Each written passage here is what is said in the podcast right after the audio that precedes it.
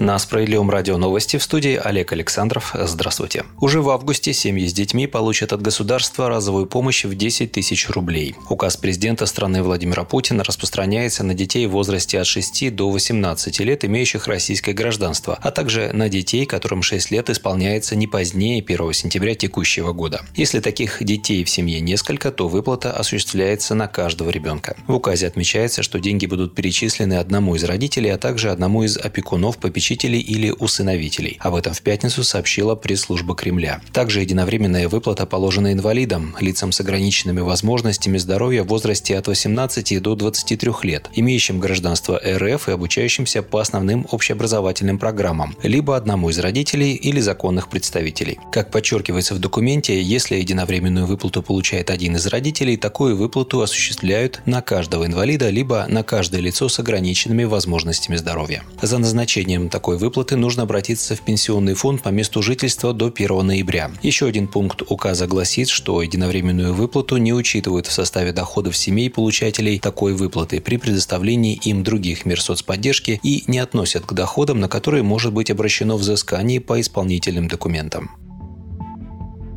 Рестораны и кафе освободили от уплаты НДС. Речь идет о любых заведениях общественного питания на всей территории страны, будь то рестораны, кафе, бары, фудкорты, буфеты, кафетерии, столовые, закусочные, кулинарии, а также соответствующие компании, занимающиеся выездным обслуживанием и доставкой готовой еды. Согласно тексту закона, подписанному Владимиром Путиным сегодня, для освобождения от налога на добавленную стоимость предприятие общепита должно соответствовать ряду требований. Необходимо, чтобы сумма годового дохода организации не превышала 2 миллиарда рублей. Удельный вес доходов за год от реализации услуг общественного питания в общей сумме доходов составлял не менее 70%. Среднемесячный размер выплат и иных вознаграждений начисленных организаций или ИП в пользу физических лиц было не ниже размера среднемесячной начисленной заработной платы в каждом субъекте страны.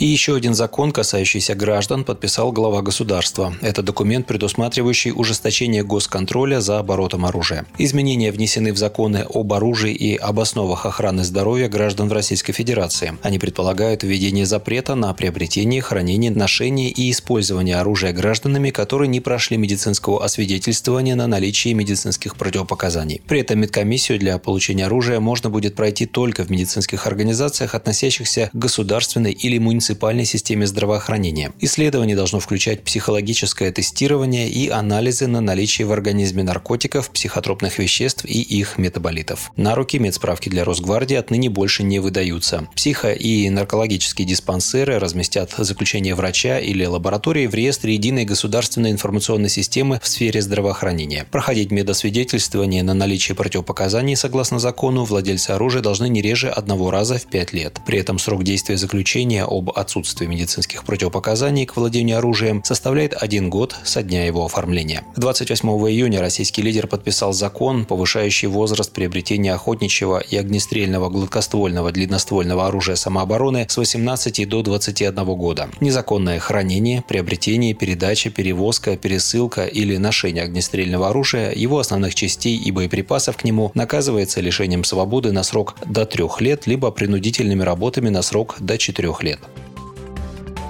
И последнее количество умерших от коронавируса за минувшие сутки установило абсолютный рекорд. С начала пандемии в России еще не было, чтобы 679 россиян скончались в результате осложнений, вызванных вирусом. Об этом свидетельствуют данные Федерального оперативного штаба по борьбе с новым заболеванием, опубликованные в пятницу. Всего из-за инфекции в стране умерли 136 565 человек. Условная летальность возросла до уровня 2,46%. Число подтвержденных случаев заражения коронавирусом в России возросло за сутки на 23 218 до 5 миллионов 561 тысячи. Продолжают лечение 389 тысяч россиян, следует из данных штаба. А в Москве, где из-за высокой плотности населения самые высокие показатели заболевших ковидом, прокомментировали планы введения полного локдауна. Заместитель мэра Москвы по социальным вопросам Анастасия Ракова рассказала 2 июля на Московском урбанистическом форуме, что локдаун – последняя мера, которая будет введена, и власти столицы сделают все, чтобы этого не допустить.